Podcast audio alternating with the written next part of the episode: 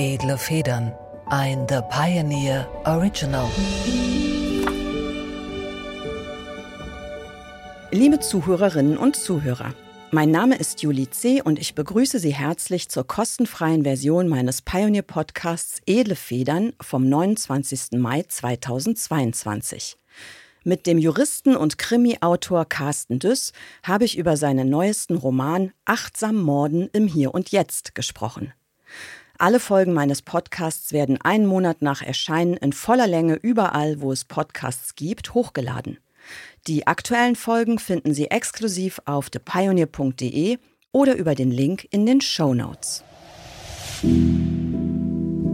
Edle Federn, der Literaturpodcast mit Julie C. Ein The Pioneer Original.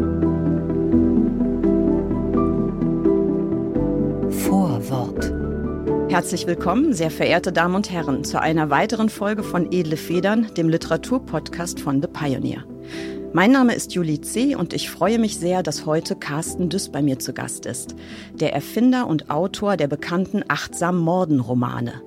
Wir wollen uns heute unterhalten über das Leben und das Lachen, über Schreiben und Morden und über die Frage, was all diese Dinge miteinander zu tun haben.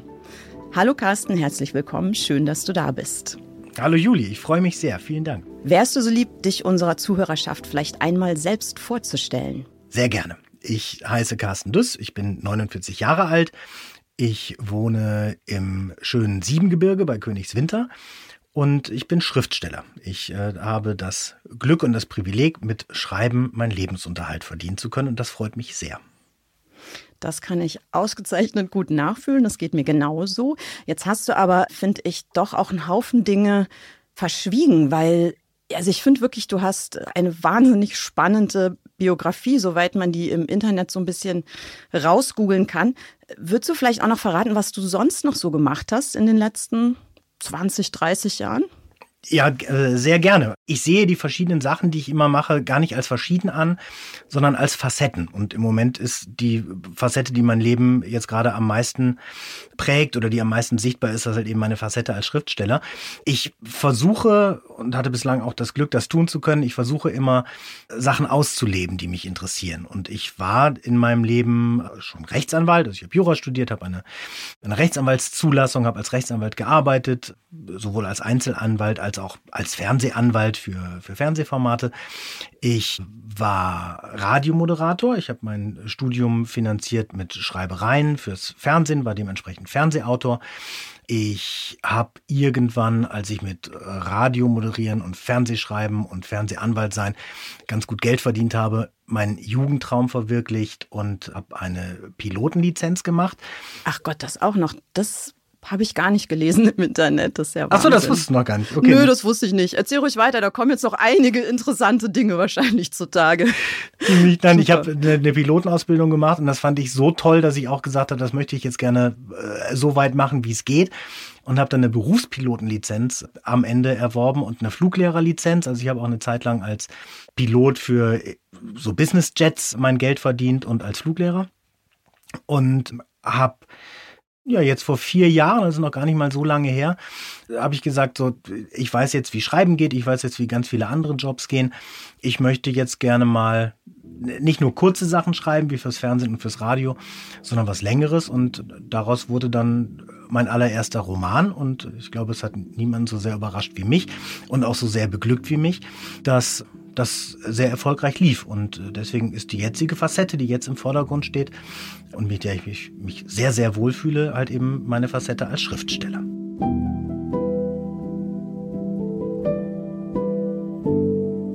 Erstes Kapitel Schreibfeder.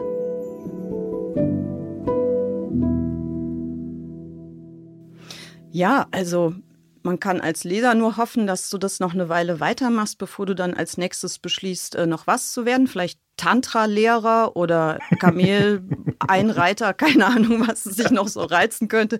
Aber vielleicht kriegen wir ja noch eine Weile weiter diese achtsamen Mordenromane von dir, weil die waren tatsächlich ja sozusagen vom ersten Buch an sagenhaft erfolgreich. Ich habe jetzt keine Zahlen, aber ich, also jeder, den ich kenne, kennt diese Bücher und ich habe auch noch niemanden getroffen, der das nicht großartig findet. Also das ist schon wirklich eine sehr, sehr flächendeckende Begeisterung, die dir da entgegenschlägt. Und jetzt hast du gerade ein Neues in der Mache und wir sind jetzt in dieser absolut privilegierten Situation. Also ich freue mich da wirklich sehr drüber und möchte mich auch nochmal bedanken bei dir und deinem Verlag. Wir dürfen heute über ein Buch sprechen, das Neue von dir, welches noch gar nicht erschienen ist.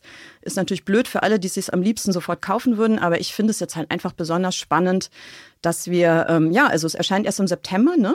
Ja, Mitte September erscheint das. Und bist du fertig mit dem Lektorat eigentlich inzwischen oder ist es noch Work in Progress? Das ist noch Work in Progress. Ich habe heute mit meinem äh, externen Lektor gesprochen. Ich werde das morgen bekommen, das Lektorierte, und da bin ich immer sehr gespannt drauf. Das ist dann so der Moment, wo ah, okay. ich äh, ja nochmal richtig in das Werk dann nochmal einsteige und mir dann wirklich ganz detailliert angucke, welche Formulierung, welche Redewendung, welche Schreibweisen sowieso ich da nochmal optimieren kann und wo ich nochmal in einen kompletten externen Gedankenaustausch einsteige. Und erst wenn dieses Lektorat vorbei ist und wenn ich mich dann da durchgearbeitet habe, dann kann ich wirklich sagen, okay, und jetzt gibt es davon die Druckfahnen und jetzt ist damit fertig bist also auch ein Autor, der das Lektorat schätzt und nicht fürchtet. Das geht mir auch so. Ich finde das nämlich zwar immer auch ein bisschen beängstigend, wenn einem dann die Wucht der Anmerkungen so entgegenkommt im ersten Moment vielleicht, aber wenn man sich dann einarbeitet, ist es doch irgendwie total toll, nicht nur im eigenen Saft zu schmoren, sondern auch mit den Gedanken von jemand anderem noch weiterzuarbeiten. Ich empfinde das als vollständig bereichernd.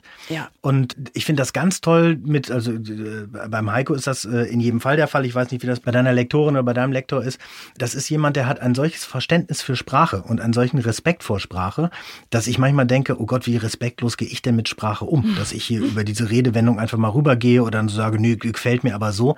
Und wenn ich dann mitgeteilt bekomme, warum eine Formulierung korrekterweise so und so ausgesprochen wird, dann empfinde ich das nicht als belehrend, sondern als bereichernd und wo ich dann ja. sagen kann, wow, das finde ich toll, da was zu lernen. Auch wenn ich am Endeffekt dann nachher sage, ich bleibe bei meiner Formulierung, weil die passt besser zu mir. Aber ich habe trotzdem auf dem Weg was gelernt. Ja, geht mir auch so. Es macht wirklich richtig Freude. Der Titel deines neuen Buchs, den wollen wir jetzt auch mal verraten. Das soll heißen Im Ashram achtsam morden. Richtig. Das stand auf dem Manuskript, welches du mir freundlicherweise eben vorab schon zugeschickt hast, so schön als PDF-Datei. Aber inzwischen ist es auch bei Amazon unter diesem Titel angekündigt. Ich wollte dir den Titel ja eigentlich noch ausreden, aber jetzt bin ich zu spät, oder? Nein, du bist nicht zu spät. Nein, ich bin, wir, aber es steht bei Amazon schon mit diesem Titel, habe ich gesehen. Ja, dann steht halt noch Titel bei Amazon. Dieses, also, okay, da, also ich weiß wir können jetzt nicht, noch ändern. Hier und wir heute können es können noch ändern. noch und, und ich bin sehr, sehr gespannt auf deine Anmerkung bezüglich des Titels und auch falls du einen anderen Titelvorschlag hast, bin ich darauf auch sehr Hätte gespannt. Ich, hätte ich tatsächlich. Aber das machen wir jetzt als kleinen Cliffhanger, weil Okay. so langsam werden, glaube ich, alle, die zuhören, auch ein bisschen sauer, dass sie noch immer überhaupt keine Ahnung haben, worum es eigentlich geht. Also das Wort Ashram ist in dem Titel jetzt bereits gefallen und das äh, ist auch nicht zufällig, sondern große Teile deines neuen Buches spielen tatsächlich in einem Ashram. Jetzt bin ich nicht so wahnsinnig elegant im Umgang mit Krimi-Plots. Ich habe schon ein bisschen Angst so vor diesem Spoiler-Effekt, zu viel zu verraten. Wäre es dir unangenehm, selber so ein bisschen zu erzählen, was in dem Buch steht? Also ich finde das selber fürchterlich. Ich mag gar nicht erzählen, was in meinen Büchern steht, aber vielleicht macht es dir ja nichts aus. Mich würde das entlasten, weil ich dann nämlich keine Angst hätte, zu viel zu verraten. Du weißt ja am besten, was, ja, was halt vorab keiner wissen soll und was vielleicht doch schon gesagt werden kann. Ich entlaste dich da gerne, also sowohl emotional, ich hätte da keine Angst vor, jetzt irgendwie zu viel zu spoilern. Okay. Das, nö, nö, wirklich nicht. Ich würde jetzt nicht in zwei ja? Sätzen zusammenfassen, wer am Ende der Mörder ist. Aber ich finde, man kann ganz viel über die Handlung erzählen, ohne das Endergebnis zu verraten. Und ich glaube, das ist jetzt auch nicht ein Buch, wo man äh, 400 Seiten darauf hinfiebert, wer war denn jetzt der Mörder. Das stimmt tatsächlich. Das ist kein, also wirklich kein Houdanet, das muss man wirklich sagen, ja. Obwohl ich glaube, dass man am Ende, und das ist jetzt die letzte Schleife ähm, drumherum geredet um den Brei, obwohl ich mir immer Mühe gebe, dann am Ende dann doch noch etwas drin zu haben, wo man sagt, alles klar, das ist jetzt dann nochmal eine, eine abschließende, bereichernde Information zumindest, dass äh, man dann äh, das Buch zuklappen kann, dann sagen kann, zum Glück habe ich bis zum Ende gelesen, äh, die Information, die war jetzt noch wichtig. Das Buch ist eine Reise in die Vergangenheit von Joschka Breitner. Joschka Breitner ist vom ersten Band an ja der Achtsamkeitscoach von meinem Protagonisten, von Björn Diemel. Und in Band 4 stellt Björn Diemel fest, dass sein Entspannungscoach in einer angespannten Lebenssituation ist. Irgendjemand will ihn nämlich umbringen. Und Björn hat kein Interesse daran, seinen Entspannungscoach zu verlieren, weil er weiterhin halt eben schön beraten sein möchte in seinem Leben und nicht möchte, dass da irgendwelche Sachen durcheinander kommen. Und er macht sich dann auf die Suche nach demjenigen, der äh, seinem Therapeuten ans Leder möchte. Und auf die Suche macht er sich, indem er ein Tagebuch von seinem Therapeuten entwendet. Und durch dieses Tagebuch erfährt er etwas aus der Vergangenheit von seinem Therapeuten, was jetzt quasi Wellen schlägt in die Gegenwart. Und die Vergangenheit von Joschka Breitner ist der Gestalt, dass Joschka Breitner in den Kinderschuhen der Achtsamkeit mit Achtsamkeit in Berührung gekommen ist. Er war früher ein Anhänger Bhagwans ein sogenannter Sannyasin und er war vor 40 Jahren auf Sinnsuche, hat den, ersten Kontakt zur ganzen Bhagwan-Bewegung in Deutschland in den 80er Jahren oder Ende der 70er Jahre über Kassetten äh, bekommen, über Kassetten von sogenannten Discourses, wo es über Lebensfragen und Lebensthemen ging, ist dann nach Pune in den Ashram und ist von Pune aus auch nach Oregon auf die Ranch, wo die Sannyasins vier Jahre lang oder über vier Jahre lang gewohnt haben, gefahren und macht da sowohl eine mentale Entwicklung durch, als auch wird er hereingezogen in eine Krimi-Handlung. Und die mentale Entwicklung hat dazu geführt, dass Joschka Breitner jetzt der ist, der er ist, mit den Lebensweisheiten, die er von sich gibt. Und die Krimi-Handlung führt dazu, dass Joschka Breitner in Lebensgefahr ist. Das ist, glaube ich, wirklich auch ein großer Unterschied zu deinen bisherigen Achtsam Morden-Romanen, dass es tatsächlich jetzt eigentlich eine zweite Hauptfigur gibt oder eine neue Hauptfigur. Joschka Breitner hat genauso viel Platz wie der Björn Diemel, der, der Anwalt, der eigentlich ja die Hauptfigur von Achtsam Morden ist. Und genau. durch dieses Tagebuch ähm, würde ich auch fast sagen, das sind so zwei Bücher in einem. Ne? Also es ist auch eine neue Struktur, die du jetzt geschaffen hast. Das ist auch eine neue Struktur, die ich geschaffen habe. Ich finde es beim Schreiben immer wichtig, dass mir das Schreiben Spaß macht, auch als Leser. Also ich möchte selber unterhalten werden durch das, was ich tue. Und ja. deswegen überlege ich bei jedem Buch nicht in erster Linie, was mache ich denn gleich, sondern äh, ich überlege, wie kann ich denn das jetzt machen, dass das für mich auch interessant ist. Mhm. Und diese Fragestellung hatte ich bei jedem Buch. Und jetzt beim vierten Buch war es für mich wunderbar, sowohl thematisch in diese ganze Bhagwan-Welt einzusteigen, die ich auch als Zehnjähriger äh, damals mitbekommen habe oder als äh, ja, zwischen zehn und 13-Jähriger, als das hier in Deutschland so immer durch die Presse ging mit, das ist doch der Mann mit den Rolls-Royce und mit dem vielen Sex. Das war für mich schön, da durch Recherche mal zu gucken, was es denn wirklich damit auf sich hat. Also da habe ich sehr viel gelernt, auch sehr viel über, über philosophische Themen. Und dann hat es mir halt eben Spaß gemacht, äh, Joschka Breitner näher kennenzulernen. Also Björn Diemel kenne ich schon ganz gut. Und Joschka Breitner fand ich immer interessant und äh, den konnte ich jetzt auch nochmal deutlicher kennenlernen. Mhm. Ich finde eigentlich, dass es dein bestes Buch ist, wobei das natürlich auch sein kann, weil ich es jetzt gerade als letztes neu gelesen habe und man dann immer denkt, das letzte wäre das Beste. Aber irgendwie glaube ich, das gefällt mir von allen deinen Romanen am besten. Warum ist es so? Das wollte ich dich gerade fragen. Aber ich weiß es nicht so richtig. Ich dachte, du weißt es vielleicht.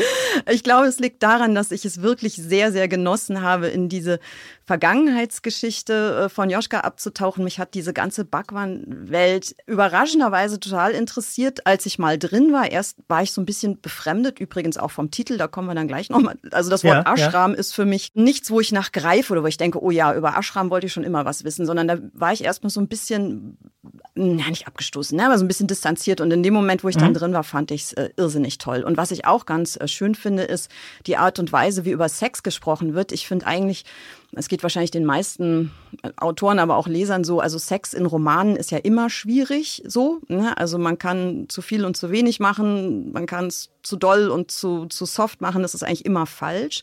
Ich finde es eigentlich immer zum Fremdschämen. Es ist immer Fremdschämen. Ne? Also ja. es gelingt so selten, das Thema Sex irgendwie literarisch zu behandeln. Und es ist jetzt ja bei dir auch nicht so, dass ständig sozusagen sexuelle Aktivitäten da jetzt szenisch vorgeführt werden. Aber durch dieses Tantra-Thema ist Sex halt schon wichtig in dem, in dem Roman. Roman als, als Topic und ich fand es wirklich äh, super, wie das behandelt wird. Also ich hatte am Ende fast Lust, mal ein Tantra-Seminar zu besuchen und das war so ziemlich das Letzte, was ich von mir selbst erwartet hätte, dass mich das mal interessieren könnte. Und wo wir bei dem Thema gerade sind, ob du vielleicht ein bisschen was lesen könntest aus dem Anfang, wo es gerade um dieses Tantra-Thema auch, auch geht. Also mit der Stelle hast du mich gleich gekriegt als Leserin. Das mache ich sehr gerne. Dann werde ich das jetzt mal vorlesen, den Anfang. Federlesen. Sex. Das einzig Problematische am Sex ist die Anzahl der dazu notwendigen Personen. Joschka Breitner, Godwork Orange. Meine Zeit mit Bhagwan. Selbstverständlich hatte ich eine grobe Vorstellung davon, was Tantra ist. Immerhin erwirtschaftete meine Mandantschaft einen nicht unbeträchtlichen Teil ihrer Einnahmen mit sexuellen Dienstleistungen. Tantra-Massagen zum Beispiel waren das sexuelle Pendant des Veggie-Burgers.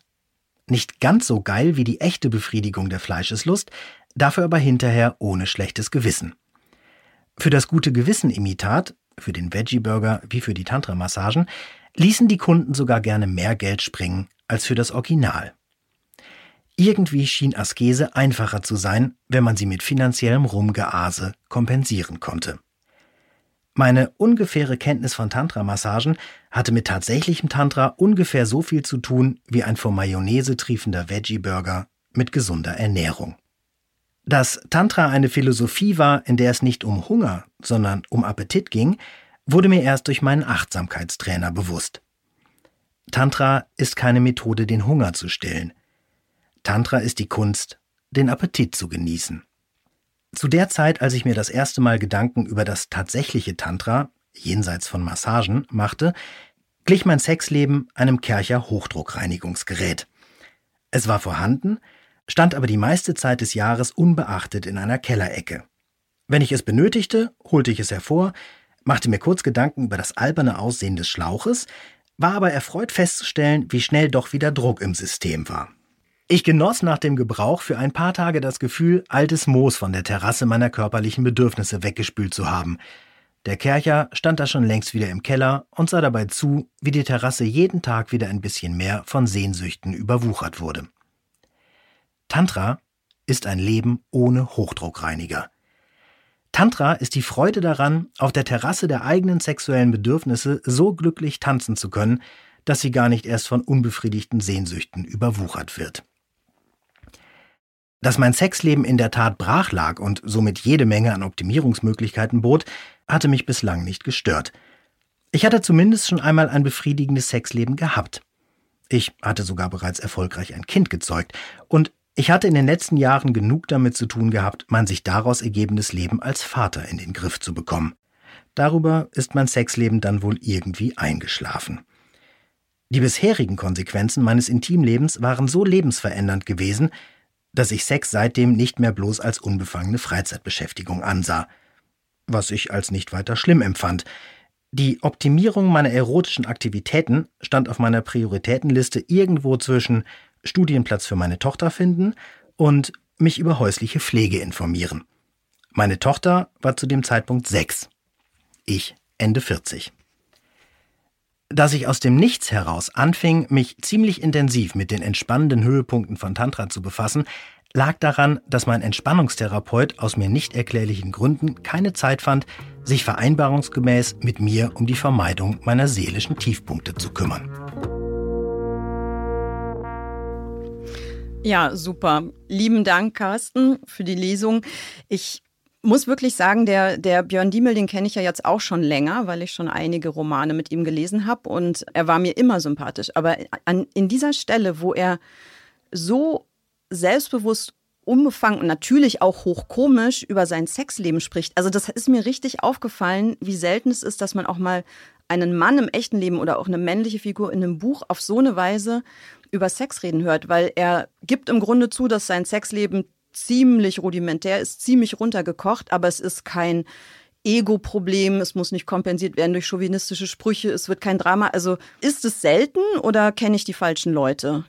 Das kann sowohl als auch als auch weder noch sein. Ich war dazu in der Lage, das so zu schreiben, wie ich das jetzt geschrieben habe. Das war mir ein Bedürfnis dazu, nachdem ich wirklich sehr, sehr viel Bhagwan-Literatur oder jetzt mittlerweile Osho-Literatur über Sex gelesen habe und wo so befreit damit umgegangen wird und dann gesagt wird, das ist was Schönes, das macht Spaß und damit gibt es Probleme und die Probleme, die das macht, äh, lass uns mal darüber reden, was sich daran hindert, äh, frei mit Sexualität umzugehen und genießt das einfach.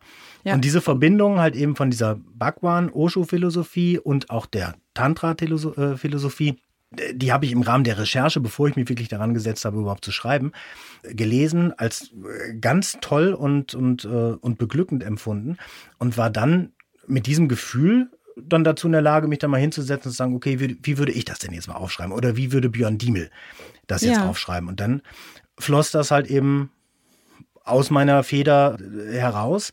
Und ich brauche das immer so, dass ich, dass ich in irgendwelchen plakativen Bildern halt eben schreiben kann. Und das mit dem Hochdruckreiniger, dass mir das dann irgendwie eingefallen ist, das erleichterte dann nachher vieles, weil ich dann ganz viele Bilder verwenden konnte, die dann halt in doppeldeutig sind, aber trotzdem ja. alles erklären. Mhm. Und äh, wo man dann auch über Sex reden kann, ohne da in diesen Fremdschämbereich rein zu können. Sondern ja, oder in das entsprechende Vokabular und so. Mhm. Genau, ja, richtig. Genau. Ja, jetzt hast du schon Recherche erwähnt, dann lass uns doch ein bisschen auch hinter die Kulissen des Buchs mal schauen. Also du hast vorhin schon kurz angedeutet, dass du nicht schon von jeher Experte der, der Bhagwan-Bewegung, des Ashram-Lebens und des Tantras warst, sondern du hast dir das jetzt wirklich angeeignet für diesen Text. Warst du mal vor Ort eigentlich? Also gibt es noch was, was man sich anschauen könnte? Hast du dir irgendwas angeschaut oder hast du nur gelesen?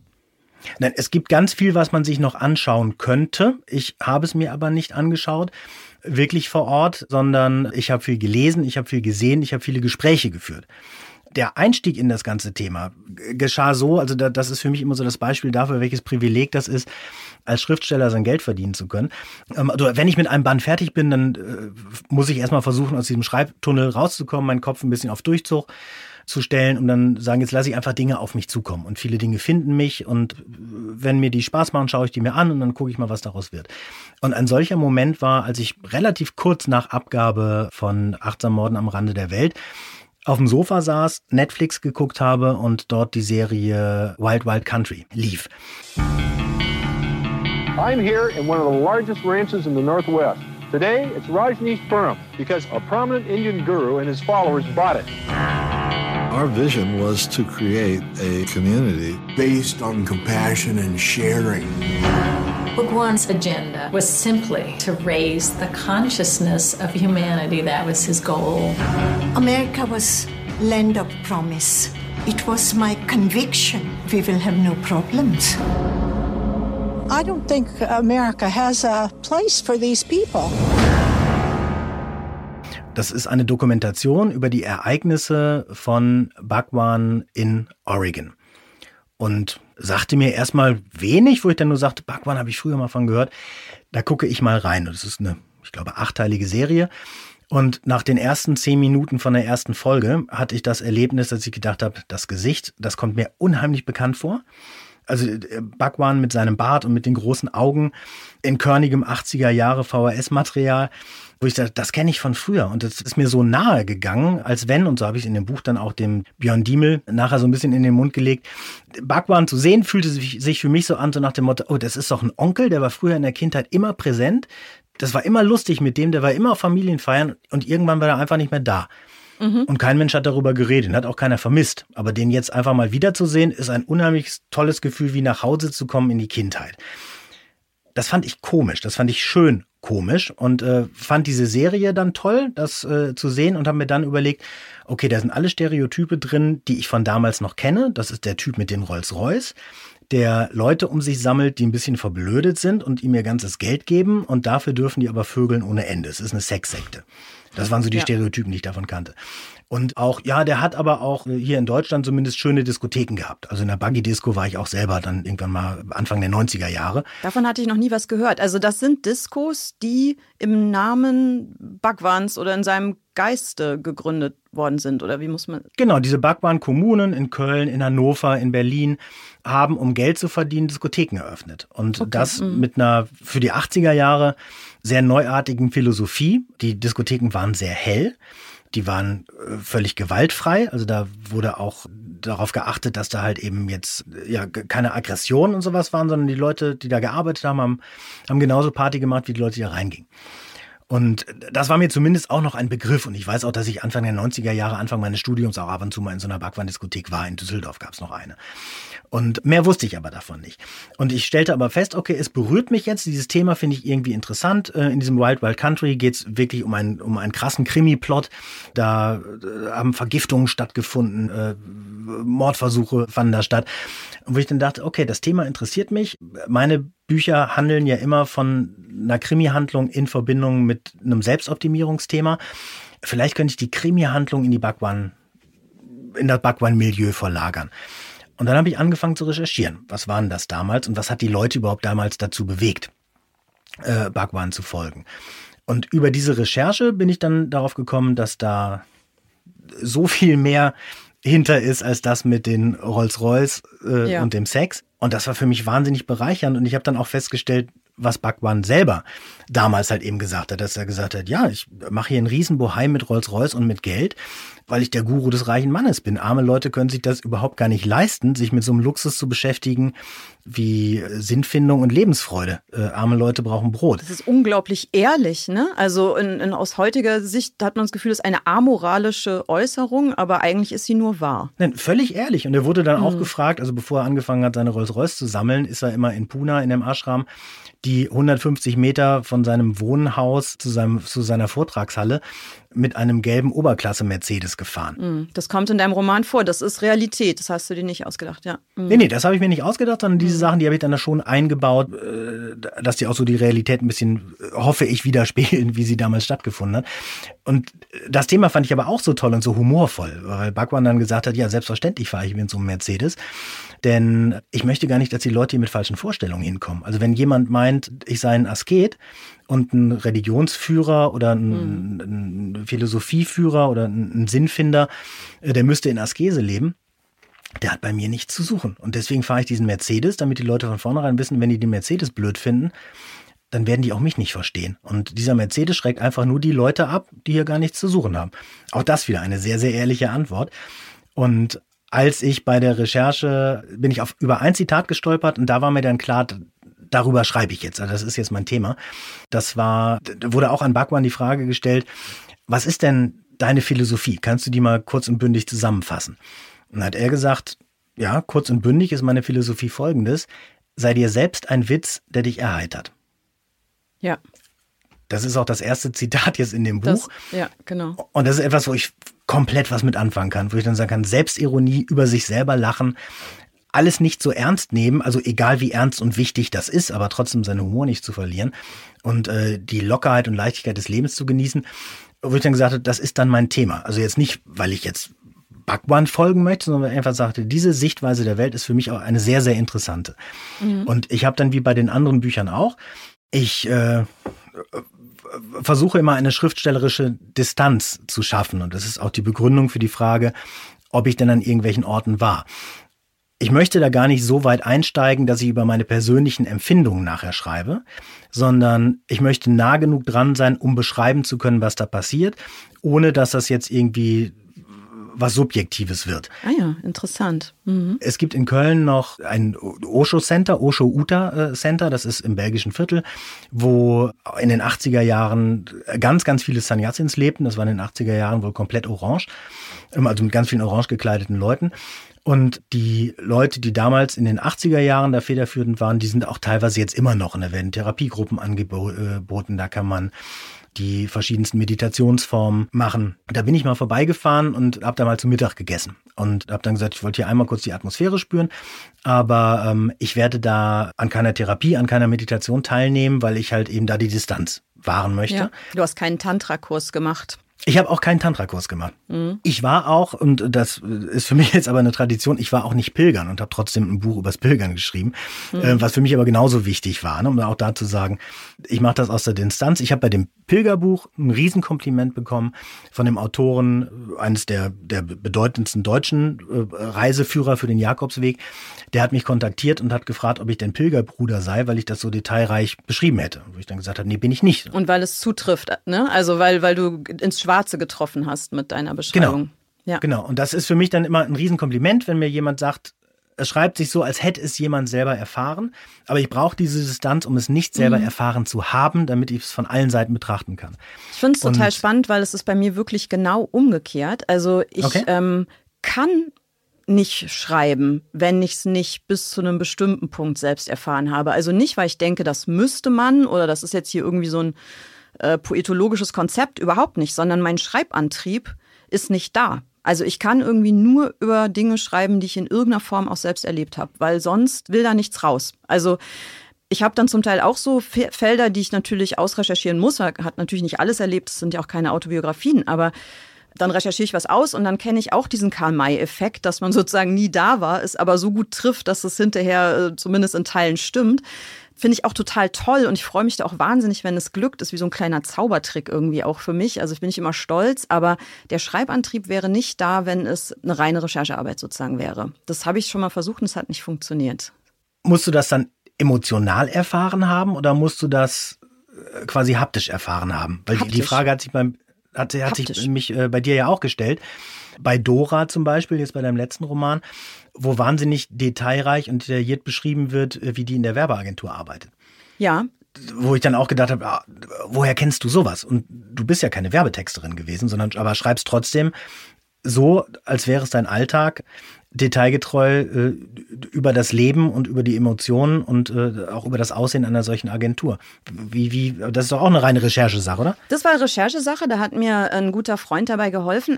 Also das ist für mich sozusagen in jetzt in, in dem Roman in Übermenschen ist die Werbeagentur, weil es ja auch eine Rückblende ist, halt ein Nebenschauplatz. Da traue ich mir das sozusagen zu, da kann ich es auch, da mache ich es auch gerne. Aber ich hätte jetzt zum Beispiel oder zumindest in meinem bisherigen äh, Schreibleben nicht den Entschluss gefasst, oder das Bedürfnis gehabt, einen Roman zu schreiben, der wirklich in der Werbeagentur spielt, wenn ich da mhm. nicht mhm. selber wirklich gearbeitet habe. Also der Roman spielt halt auf einem brandenburgischen Dorf und ich lebe auf einem brandenburgischen Dorf. Okay. Komplizierter als das äh, ist es bei mir leider nicht. Das schränkt einen natürlich so ein bisschen ein, aber gut, man, man nimmt es, wie es kommt. Es ist einfach anscheinend eine andere, andere Schreibquelle, die man so in sich trägt dann.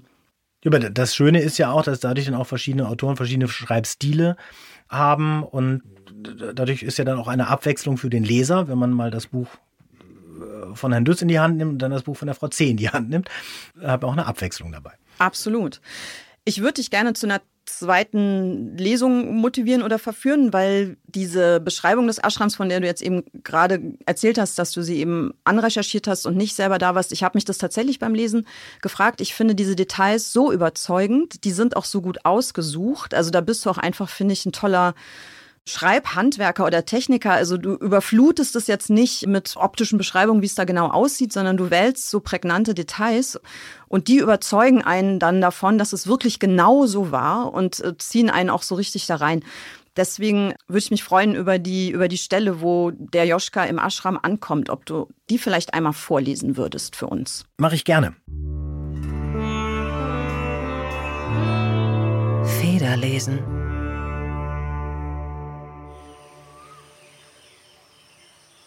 Der Haupteingang zum Gelände befand sich auf der Straßenseite des Krishna-Hauses. Orange gekleidete Menschen kamen mit der Rikscha, zu Fuß oder mit dem Fahrrad, stellten letzteres vor dem Gelände ab und betraten durch ein großes Tor, The Gateless Gate genannt, den Ashram.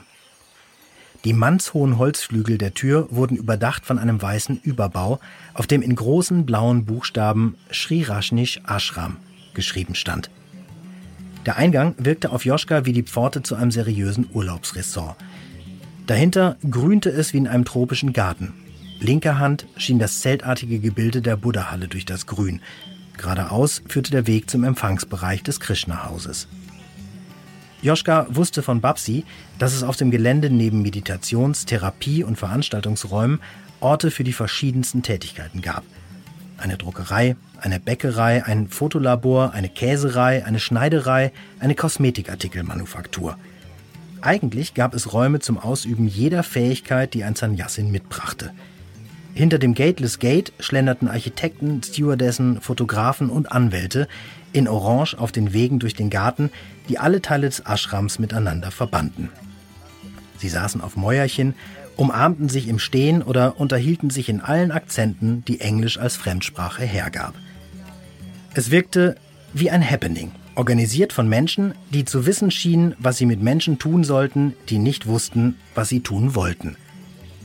Babsi und Joschka schritten übermüdet von Reise- und Zeitunterschied durch das Tor. Babsi war zurück im Paradies. Joschka setzte erstmals einen Fuß hinein. Joschkas ersten drei Assoziationen beim Betreten des Geländes waren warm, surreal, kraftvoll. Babsi zog Joschka hinter sich her zur Anmeldung des Ashrams im Krishna-Haus. Dies war das Reich von Lakshmi, Bhagwans persönlicher Sekretärin, dem Mastermind in Pune. Lakshmi war eine kleine, zierliche, wache, schlaue Frau. In einem Comic hätte sie die pfiffige Maus sein können. Lakshmi, die pfiffige Maus, hatte den Ashram in Indien natürlich wachsen lassen. Lustigerweise hatte die persönliche Assistentin Bhagwans selber eine persönliche Assistentin, Sheila. Die Frau, mit der sich Babsi während ihres letzten Aufenthaltes angefreundet hatte. Joschka nahm belustigt zur Kenntnis, dass Sheila auf ihn wirkte wie eine clevere Katze. Er war in einer Welt angekommen, in der eine Katze einer Maus zuarbeitete. Gott war er müde.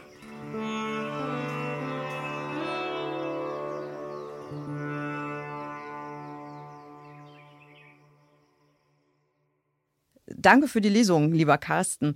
Du hast vorhin ein Zitat von Joschka Breitner erwähnt. Also eigentlich ist es ein Zitat von Bhagwan gewesen, was dich auch dazu gebracht hat, überhaupt dich diesem Thema zuzuwenden. Und das war eben diese Idee, die wirklich zu einer Philosophie auch erhoben wird in dieser Lehre, sich selbst als einen Witz zu betrachten, der einen möglichst erheitern sollte. Also mir gefällt das auch wahnsinnig gut. Mir gefällt vor allem der Ansatz zu sagen, das ist nicht nur ein dummer Spruch, sondern das ist Philosophie. Also das ist wirklich tatsächlich eine ganze Weltsicht, die sich in diesem Satz verbirgt, weil das ja auch was mit Ego-Freiheit zu tun hat, auch mit Loslassen und so weiter.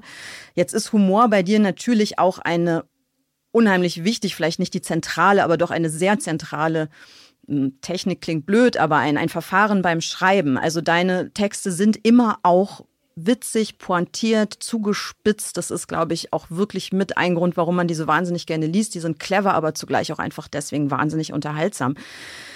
Humor ist äh, ja fast so schwierig wie Sex in der Literatur, vielleicht nicht ganz so schwierig.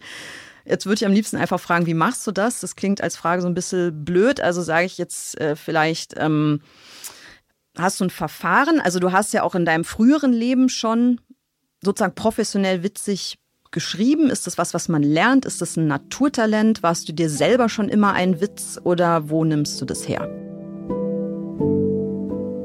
Zweites Kapitel Triebfeder. Wo du gerade den Zusammenhang herstellst, es gibt tatsächlich einen Zusammenhang zwischen Sex und Humor. Beides funktioniert dann am besten, wenn man sein Gegenüber vollständig entkleidet.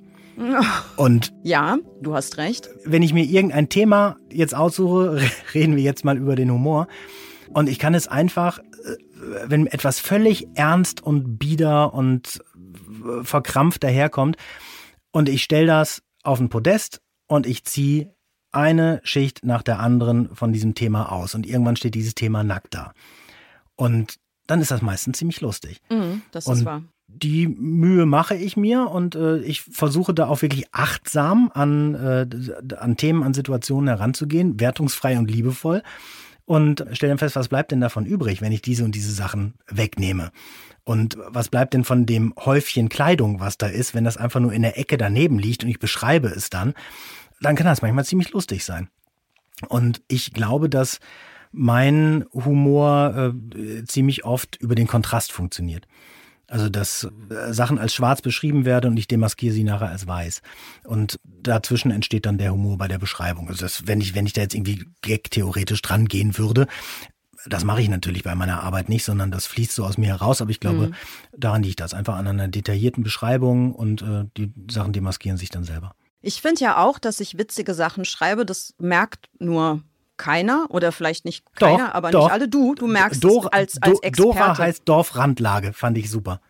Da, okay, da, ich, da ist ein Experte am Werk, der versteht die Witze. nee, also abgesehen von wirklichen also Dorfrandlage als sozusagen das Akronym ist dann Dora, der Name der Hauptfigur. Das ist ja schon eher, glaube ich, ein Gag, ohne dass ich da jetzt Expertin bin für, für solche Fragen. Aber ich finde selber, mich, dass man über mich sagen darf, dass auch mein Grundansatz im Schreiben immer so mit zumindest einem halben Bein in der Satire steht. Also schon, ja. wie ich Figuren auftreten lasse und so weiter. Das merken nicht immer alle. Ist ja auch nicht schlimm. Man darf ja ein Buch lesen, wie man möchte. Ist ja schön, wenn man es trotzdem gut findet. Aber ich würde tatsächlich sagen, dass man ohne Humor eigentlich auch ganz schlecht schreiben kann. Würdest du das auch so sehen? Also, weil Literatur an sich doch was du jetzt gerade beschrieben hast, also dass man Dinge entkleidet, entblättert, dass man Kontraste aufspürt, sie gegeneinander setzt und so. Das finde ich ist nicht nur eine Definition von Witz oder wie man, wie, wie Witz entsteht, sondern ich finde, das ist schon auch eine Definition von dem, was man beim Schreiben doch ohne dies tut, wozu es überhaupt Literatur gibt? Ich glaube, es gibt mehrere Antworten, wofür es Literatur gibt. Und meine Antwort ist, so die, warum ich Literatur lese oder wel welche Literatur ich lese, das ist halt eben Literatur, die mich unterhält. Ich möchte unterhalten werden. Und da ist für mich Spannung eine Möglichkeit, unterhalten zu werden. Humor ist für mich eine Möglichkeit. Eine präzise Beschreibung ist für mich, für mich eine Möglichkeit.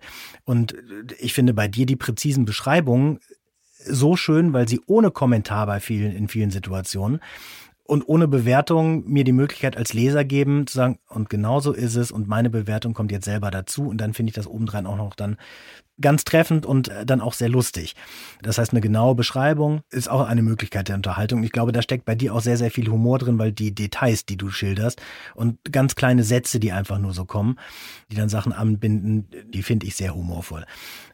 Es mag aber auch Menschen geben, die äh, Literatur brauchen, die auf das Schlimme in der Welt hinweisen und äh, den Leuten nachher das Gefühl geben, in irgendeiner Dystopie zu leben.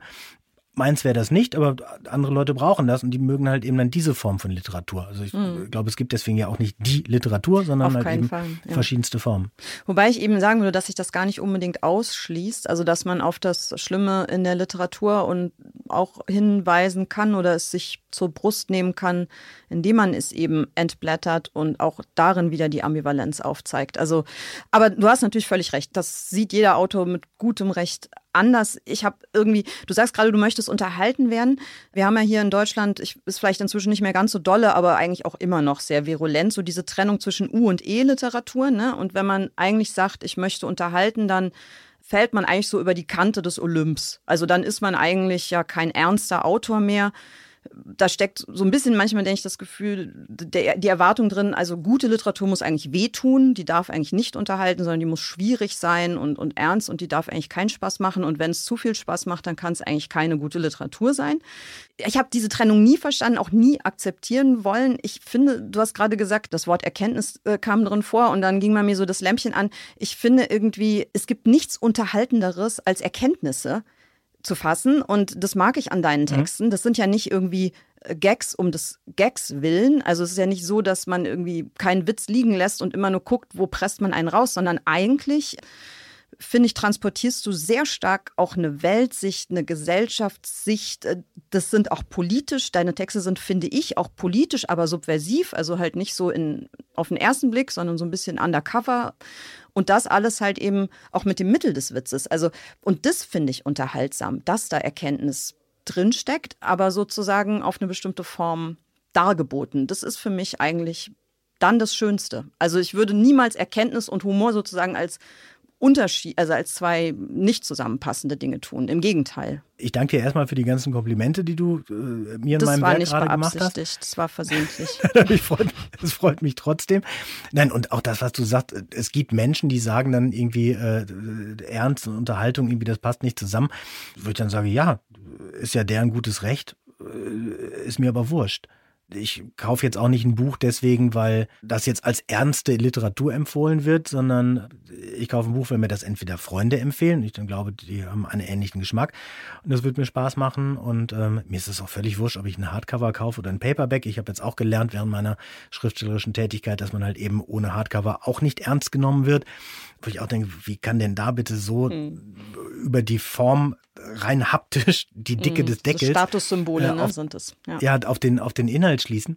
Aber auch das sind Sachen, da, da arbeite ich mich noch niemals irgendwie mit zwei Gedanken dran ab, sondern wenn ich dann sage, ich bin froh, dass es Bücher gibt, die mich unterhalten und die ich schön finde. Ich bin sehr dankbar, dass äh, es Menschen gibt, die meine Bücher als, als unterhalten und als schön empfinden. Und ähm, wer da jetzt welches Label drauf gibt, ist, äh, ist mir relativ egal, ehrlich gesagt.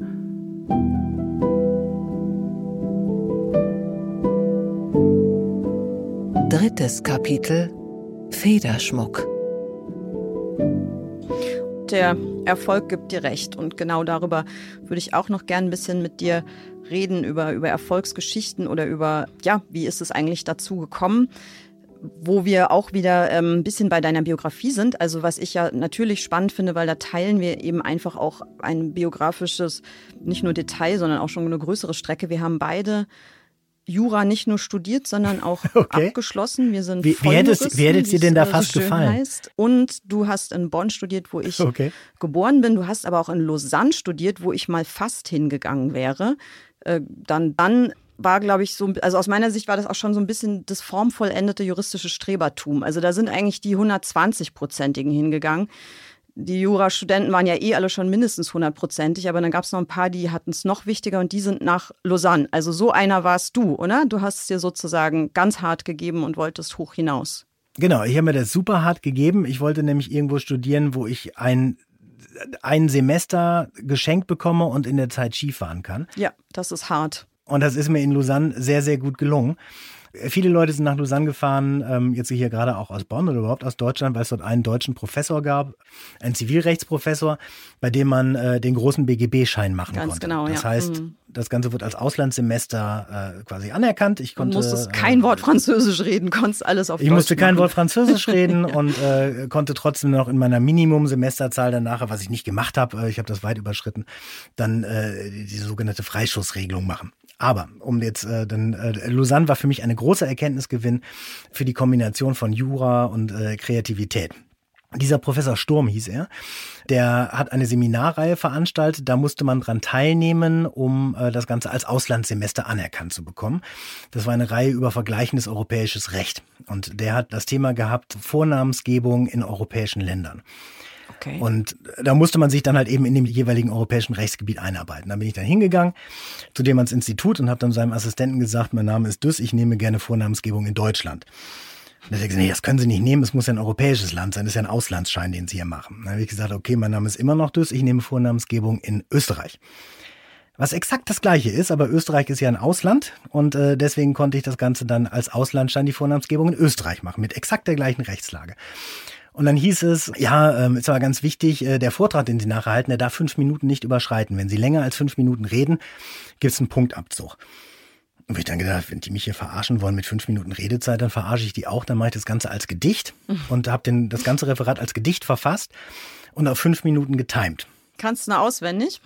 Den Anfang kann ich noch auswendig. Mhm, okay, also jetzt nicht die ganzen ähm, fünf Minuten, sonst fliegen wir hier raus, aber die, die ersten Zeilen bitte.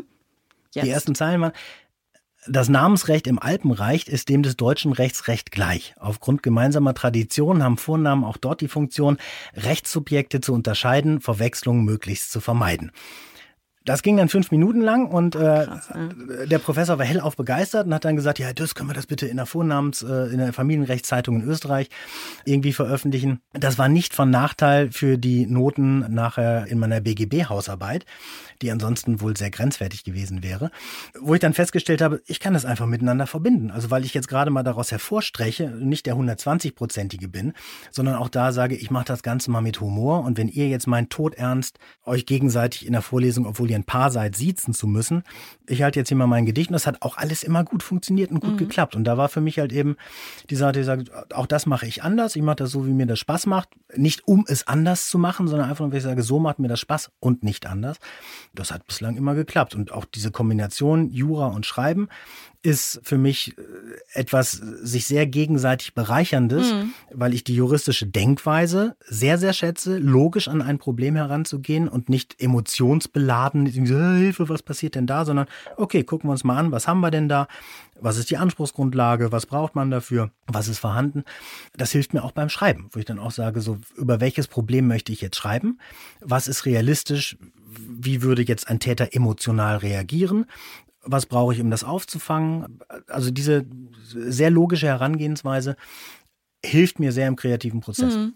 Es klingt so technisch, wenn man da so jetzt so drüber spricht, wie wir das gerade machen. Und dann wird man ja auch oft gefragt, ich weiß nicht, ob das dir auch so geht, ich bin es eine Zeit lang ständig gefragt worden, inzwischen nicht mehr so arg. Äh, vielleicht das Thema auch so ein bisschen gerade raus aus dem Fokus, aber ich wurde eine Zeit lang wirklich ständig gefragt, ob nicht Jura und Rechtswissenschaft und diese, dieser ganze Beruf äh, ein total trockenes, kreativitätsfeindliches, äh, verstaubtes, technisches Weltbild beinhaltet und die Literatur steht dann auf der anderen Seite für den kreativen, chaotischen, anarchischen, Paradiesgarten, in dem das Genie waltet und die Inspiration äh, von den Bäumen tröpfelt. Also es war wirklich eigentlich so ein Gegenmodell, ne? das eine und das andere als Antipoden. Ich habe das nie so gesehen. Ich fand immer, dass Rechtswissenschaft und auch die Anwendung absolut auch ihre kreativen Bereiche hat und vor allem auch immer Lücken für Kreativität bietet, das zum Teil ja auch verlangt und das gleichzeitig andersrum dieses Strukturierte wiederum auch dem kreativen Arbeiten total gut tut. Und es sind ja beides Sprachwissenschaften. Also für mich war Rechtswissenschaft eigentlich immer auch eine Sprachwissenschaft, weil Gesetze bestehen aus, aus Text, aus Sprache. Es geht um die Bedeutung jedes einzelnen Wortes. Was könnte das genau in diesem Fall jetzt heißen? Also diese ganze Lehre der, der Auslegung und der Subsumption der Rechtsanwendung, das ist ja eigentlich nichts weiter als die, das super tiefe Eindringen in die Bedeutungsschichten von einzelnen Wörtern und grammatischen Zusammenhängen. Also das ist ja nicht alles, was Juristen tun, aber es ist doch ein großer Teil dessen. Also ich finde, es gibt kaum eine so sprachversessene Wissenschaft wie diese. Also von daher sind eigentlich die Parallelen doch viel ne, mehr, als man auf den ersten Blick denkt. Und Jura war, glaube ich, früher, das hat sich leider verändert, Jura war früher wirklich Sprachwissenschaft am Hochreck. Wenn man sich ja. die Texte noch anguckt, die äh, noch unverändert im BGB drinstehen, aus 1900, das ist mir später erst klar geworden, es gab damals äh, die Maxime, dass man sagt, jeder Paragraph hat maximal drei Absätze und jeder ja. Absatz hat maximal drei Sätze. Auf den Punkt. Und ja. Und da muss es gelingen, auf den Punkt zu formulieren. Mhm. Und wenn man sich dann mal anguckt, in welcher Zeit sich jetzt die deutschen Gesetzestexte im Schönfelder verdoppeln, ja, ähm, wie viele Ergänzungsbilder es dazu gibt, mhm. das hat einzig und allein damit zu tun, dass die Leute sich nicht mehr die Mühe geben und ich glaube auch dem, dem Recht den Respekt zollen, ähm, zu sagen, ich fasse es weiterhin so knapp wie möglich zusammen. Also ein Gesetz ist nicht dann perfekt, wenn ich nichts mehr hinzufügen kann, sondern wenn ich nichts mehr wegnehmen kann. Und wenn ich davon mhm. ausgehe, dass äh, die Leute auch einen, einen Paragraphen mit dem Respekt lesen, dass sie dann sagen, okay, und jetzt diszipliniere ich mich auch in der Anwendung. Und ich muss ja. nicht jeden einzelnen Unterfall schriftlich fixiert haben, ich muss das Prinzip fixiert haben. Genau, also das ist, glaube ich, nicht nur, also der Gesetzgeber ist da einfach, die Parlamente sind da schlampig geworden. Die machen viel schlechtere Gesetzestexte als früher. Das sehe ich genauso in der Länge, in der Laberigkeit, dann zum Teil auch in der Unverständlichkeit, manchmal in sich widersprüchlich sogar, weil einfach zu viel drinsteht. Ich glaube aber, das ist nicht nur Sprachvergessenheit, sondern ich habe manchmal das Gefühl, da ist auch so ein Vertrauensverlust. Also das Vertrauen, dass man sozusagen eine, eine generelle Formel, also eine sprachliche Formel schaffen kann, in der zum Beispiel drin steht, dass Totschlag verboten ist und dass dann die Rechtsanwendung daraus schon was machen wird. Also dass man sozusagen nicht alles bis ins Letzte immer schon, also dieser Kontrollwahn, ne? alles vorschreiben, jeden Einzelfall bedenken, nichts dem Zufall überlassen, die Chance, dass sich jemand ungerecht behandelt fühlen könnte, möglichst minimieren, den Einzelfall schon bedacht haben. Also ich glaube, dass auch dieser Spirit in den neuen Gesetzen drinsteckt und die sich deswegen so schwer tun, einfach mal einen Paragraphen zu schaffen, der nur aus sechs Wörtern besteht oder so. Ja, für mich ist immer das Mega-Beispiel eine Diskussion darüber, ob Kinderrechte ins Grundgesetz gehören. Wo ich dann immer sage, die erste Zeile ist, die Würde des Menschen ist unantastbar. Ja. Ein Kind ist, ist ein, Mensch, ein, Mensch, also ist auch die Würde des Kindes unantastbar. Warum wollt ihr da extra noch was reinschreiben? Das erinnert mich immer so daran, äh, weiß nicht, wenn ein Großvater zu seinen zehn Enkeln sagt, ich habe euch alle lieb, auch den Peter. Dann werden alle anderen neun irgendwann auf den Gedanken kommen, dass mit Peter vielleicht irgendwas nicht stimmt, sonst würde der nicht extra erwähnt werden. Mhm. Und ja. genauso sehe ich das auch bei Gesetzen, dass ich dann sage, wenn ihr immer wieder weitere Extra- und Einzelfälle machen wollt, dann führt das nur zu einem Vertrauensverlust und dann sagt ihr, Entschuldigung, ja. was soll denn da jetzt anders sein? Also dieses, wenn ich, der gemeinsame Nenner geht verloren. Und das finde ich schade. Und das führt nicht zu mehr Gerechtigkeit, sondern zu weniger Gerechtigkeit. Ne? Weil Gerechtigkeit eben genau. zu großen Teilen auch ein Gefühl ist und nicht die Schaffung von exakt gleichen Tatbestandslagen, sondern es ist auch ein Gefühl. Genau. Und wenn man Einzelfälle anfängt, vermeintlich präzise zu fassen und zu, zu definieren, dann hat man automatisch immer jemanden vergessen oder falsch erfasst oder nicht erfasst oder nicht so erfasst. Und dann entstehen Gefällelagen und das spüren Leute und dann entsteht auch ein Ungerechtigkeitsgefühl. Genau. Genau. Ja. Und das finde ich sehr schade. Also ich glaube, da war früher das Gerechtigkeitsempfinden äh, stärker ausgeprägt und das Vertrauen ins Recht. Ja. Ähm, und das Vertrauen auch in die Gemeinschaft war, glaube ich, früher. Früher war alles besser, auch im Recht. Früher war alles besser. Darauf können wir uns auf jeden Fall einigen. Auf Wiedersehen, genau. liebe Zuhörerinnen und Zuhörer. Wir sind jetzt fertig. Nee, noch nicht ganz. Ich habe noch eine andere Idee dazu, warum äh, Juristen und Schriftsteller auch so oft in Personalunion auftreten. Die probiere ich jetzt auch noch an dir aus, die Idee, einfach weil du jetzt halt auch diese Paarung in dir trägst. Aber es gibt ja schon viele. Ne? Also ich habe das jetzt nicht mit anderen Berufen durchdekliniert, um das zu vergleichen. Also gibt es genauso viele Schriftsteller Metzger, Schriftsteller Lehrer, Schriftsteller, weiß ich nicht, andere Berufe wie Schriftsteller Juristen, aber zumindest, wenn wir mal nur auf die Gegenwartsliteratur gucken und auch auf bekannte Namen, dann fällt einem jetzt schon Ferdinand von Schirach ein, das ist ein Jurakollege von uns. Der Bernhard Schlink fällt uns ein, das ist ein Jurakollege. Äh, Georg Oswald fällt uns ein. Also, da, also und jetzt habe ich auch noch viele vergessen. Also es gibt schon wirklich einen Haufen schreibende, Romane schreibende Juristen. Und, und uns beide jetzt natürlich, sind wir, wären jetzt schon fünf fünf Namen in einem Satz.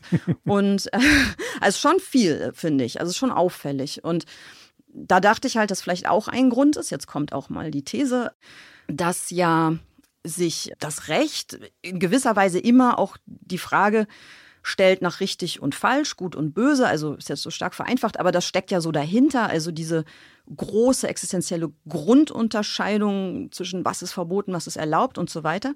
Und dass das halt auch so ein Urthema der Literatur ist, zumindest so unter der Oberfläche. Und das ist natürlich auch das Recht deswegen, weil es diese Ausprägung hat, so geniale Geschichten liefert. Also wenn man Strafrechtsfälle sich durchliest, wenn man sich mal irgendeine so Zeitschriftensammlung in der Bibliothek aus dem Regal rauszieht und liest einfach nur die, die Strafrechts-BGH-Rechtsprechung aus irgendwie so ein paar Jahren durch, was da so für Fälle zugrunde liegen, also was die Leute so machen, auf was für Ideen die kommen, was für absurde Verbrechen, Zufälle und so weiter letztlich dann zu diesen äh, Verwicklungen führen, dann muss man ja sagen, kann es ja pro Fachzeitschrift sechs Romane schreiben, die es fast alle wert wären, geschrieben zu werden. Also es ist ein unglaublicher Stofflieferant. Also inspiriert dich das? Ist es für dich so? Also hast du das Gefühl, du ziehst da was raus? Ich ziehe da insofern was raus, als dass ich während des Jurastudiums und auch während des Referendariats ja eigentlich permanent darauf vorbereitet werde, dann später ganz schnell Sachverhalte zu erfassen und die einzuordnen. Das hört sich jetzt trocken an, aber nichts mhm. anderes mache ich ja als Schriftsteller, dass ich mir irgendeinen Lebenssachverhalt ausdenke und äh, den dann weiterentwickle. Und vielleicht ist es auch einfach nur, dass ich nach einem sehr theoretischen Studium, was mich aber die ganze Zeit lang darauf vorbereitet, äh, das pralle Leben zu handeln, man nachher so einen Durst nach dem prallen Leben hat, dass man äh, sehr viel davon erfindet. Also vielleicht, vielleicht kann das auch damit zu tun haben. ja, ist aber irgendwie eine traurigere These als meine, finde ich so. Deine ist schöner, ja. Viertes Kapitel Federkraft. Ich wollte dich auch noch fragen nach einem Aspekt in deinem, in deinem Schaffen. Das habe ich vorhin auch schon mal kurz anklingen lassen. Ich finde, dass deine Romane durchaus auch so eine kleine politische, so ein kleines politisches Häubchen ähm, tragen. Vielleicht ist auch eine kleine Tarnkappe manchmal, also sehr subversive Seitenhiebe gegen den Zeitgeist, gegen die aktuellen Überzeugungen unserer Gesellschaft sind da immer wieder drin zu finden, auch wie so kleine Ostereier. Ich habe mich jedes Mal darüber gefreut. Jetzt mal fragend nach deinem äh, politischen Bewusstsein. Ich habe ein Essay von dir gefunden aus dem Jahr 2016 in einer Sammlung, die heißt Wir haben die Wahl, also es ist eine Anthologie. Da hast du mit mhm. verschiedenen mhm. anderen Autoren damals was geschrieben über Populismus. Und wenn du mir das erlaubst, würde ich da gerne einfach einen Satz draus vorlesen. Also es ist Klar, der erste gerne. Satz deines Essays. Der lautete, Populisten sind wie Tennislehrer oder Dorfschlampen. Die meisten Menschen lassen sich nicht aus purer Verblödung von ihnen verführen, sondern um dem jahrelangen Partner eins auszuwischen. Und äh, dann geht es also so weiter, dass du noch sagst, ähm, das Blöde ist halt nur, dass man so einen Tennislehrer, wenn das dann passiert ist, relativ schnell wieder los wird. Äh, die Populisten dann aber leider anschließend unter Umständen vier Jahre im Bundestag sitzen. Und äh, du hast in dem Essay, finde ich, auf wirklich tolle und man muss schon fast sagen, mutige Weise erklärt, warum Populismus in heutiger Zeit uns auch was Gutes tut, weil es bestimmte Effekte auch auf unser Demokratiebewusstsein vielleicht haben kann. Jetzt wollte ich dich einfach mal so pauschal fragen, was hat sich aus deiner Sicht denn seitdem eigentlich getan bei dem Thema? Da sind jetzt ähm, wie viele Jahre vergangen? Sechs oder so? Leben wir da jetzt in einer völlig anderen Zeit? Also müssen wir da heute mit völlig anderen Augen drauf schauen oder würdest du diese Diagnose von damals immer noch als gültig erachten? Also die Diagnose von damals würde ich für damals selbstverständlich immer noch als gültig erachten. Und ich habe aber das Gefühl, dass alles, was sich in der Zeit seitdem getan hat, ist, äh, dass auch die einstmals seriösen Parteien viel mehr ins Populistische abgeglitten sind und dann halt eben ins Gegenpopulistische. Also man kann ja auch eine populistische Gegenposition einnehmen, die sich nur noch darüber definiert, dass man sich abgrenzt von den Populisten. Und äh, dann gibt man dem Populismus so viel Raum, weil der dann alles definiert. Ich mache genau das Gegenteil von dem. Und in so einer Situation sind wir, glaube ich, leider. Also dass das immer weiter äh, geschlittert worden ist, dass man sich gar nicht mehr über über Inhalte ähm, mhm. unterhält, sondern nur noch, äh, die sind dafür, dann bin ich dagegen oder die sind dagegen, dann bin ich dafür. Und äh, das ist äh, eine ganz, ganz schlechte Basis, um angewandte Politik zu machen. Ja, das hat zu tun oder in irgendeiner bestimmten Weise auch mit einem steigenden, also man nennt das manchmal Moralismus, ich weiß gar nicht, ob der Begriff so gut ist, aber dieses Du und ich denken, das richtig und falsch denken, wer gehört zu wem, was darf noch gesagt werden, das ist auch ein Effekt davon, oder? Ja, und das finde ich ganz schlimm. Also, weil, weil ich finde, es darf grundsätzlich, also erstmal darf alles gedacht werden. Da, ich hoffe, den, äh, den gemeinsamen Nenner, den hat man noch. Und ich meine auch, dass alles gesagt werden darf. Und dann unterhält man sich darüber. Und dann hat der eine eine These und der andere hat eine andere These. Und man kann jetzt sagen, das finde ich geschmacklos und das, das finde ich nicht okay, aber auch darüber kann man ins Gespräch kommen. Und vielleicht sehe ich das auch als Jurist so, dass ich sage, es ist ja ganz klar definiert, was gesagt werden darf und was nicht. Mhm. Es gibt völlig klar definiert, was eine Beleidigung ist und was üble Nachrede ist. Und, ähm, oder eine Volksverhetzung. Das sind die Gren oder, ja. Und Volksverhetzung, sag ich, das sind Sachen, das ist ja alles nicht neu.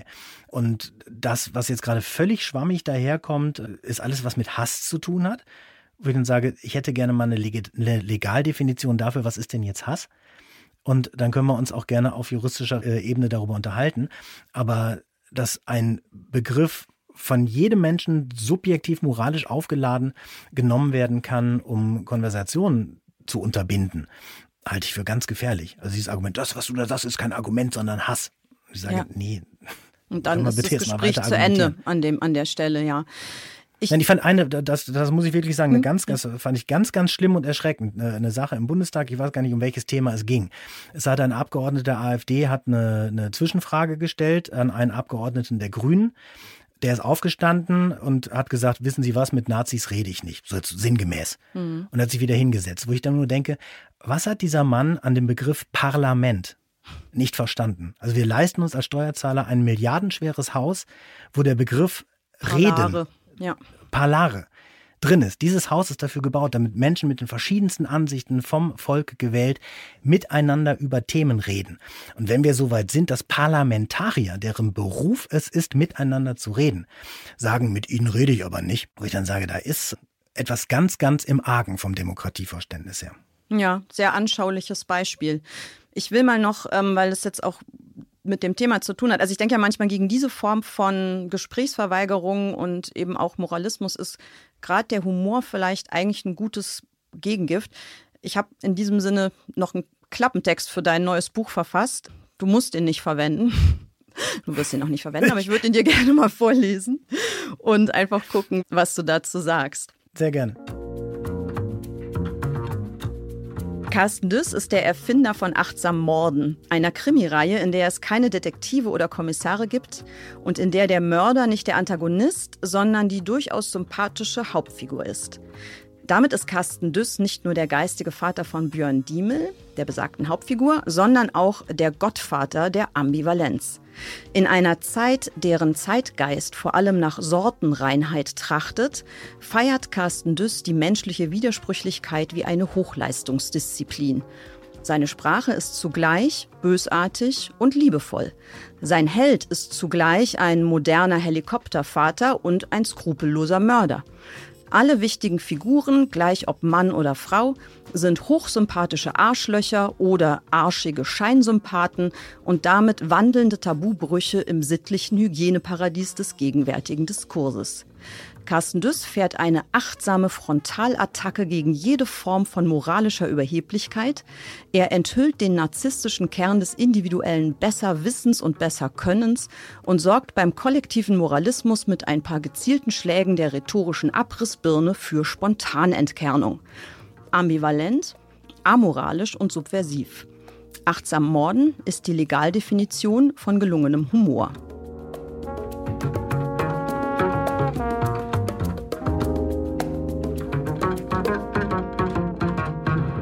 Ich danke dir sehr. Ich fühle mich verstanden. Das ist schön.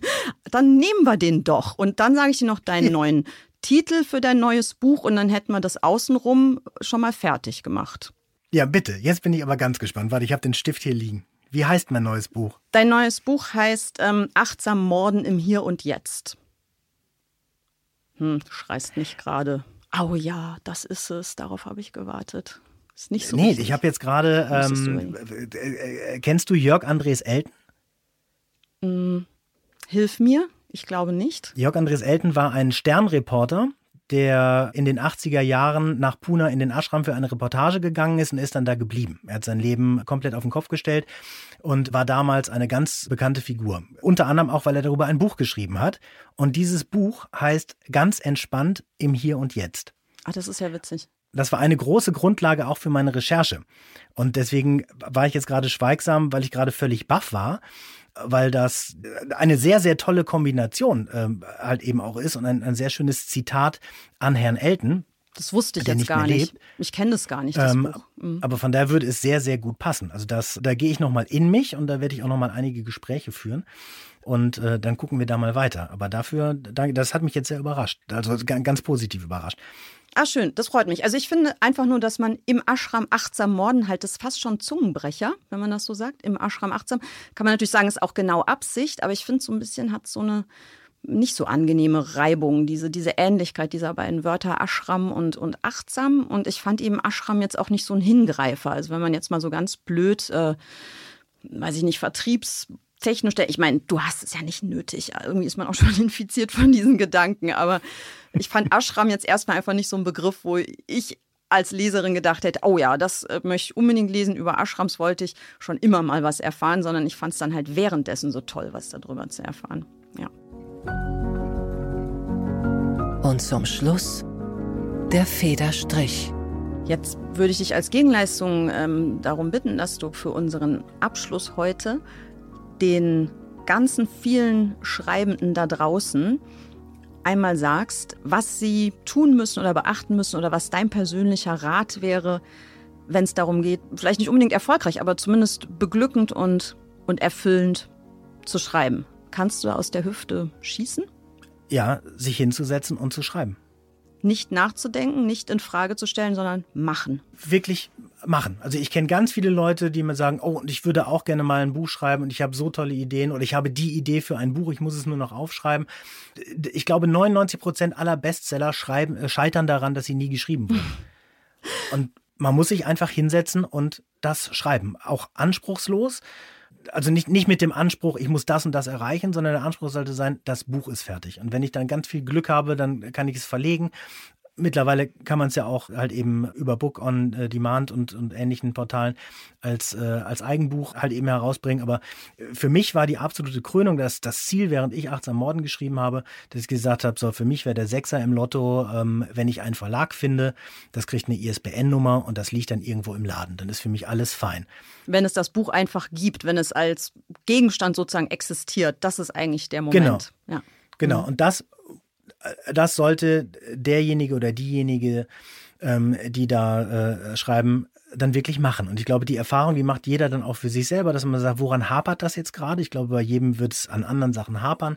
Äh, jeder wird andere Sachen als völlig befriedigend empfinden. Und dass man sagt, dann schreib das doch zu Ende. Und dass du wirklich sagst, das ist der Anfang, das ist das Ende. Und dann kannst du immer noch dein Leben lang überlegen, was verändere ich denn jetzt oder wie optimiere ich das. Aber äh, schreib einmal das Buch und äh, dann guckst du weiter und nicht dieses, ah, die ersten 20 Seiten, die sind zwar schon gut, mir fehlen jetzt noch 400 und die letzten fünf, die wüsste ich auch, aber ich dann sage, ja, dann äh, schreib die 400 auch und dann hab dieses Buch da und dann kannst du daran weiterarbeiten und dann gucken. Aber wirklich mein Tipp ist, um erfolgreich ein Autor zu sein, sollte man ein Buch schreiben. Dein nächster Lebensschritt, dein nächster Berufsschritt wird hundertprozentig der Motivationscoach sein. Ich äh, sehe es kommen, ich höre es schon. Lieber Carsten, vielen Dank, dass du hier warst bei mir. Ich danke dir für das Gespräch. Sehr gerne. Edle Federn. der Literaturpodcast mit Juli C. Ein The Pioneer Original.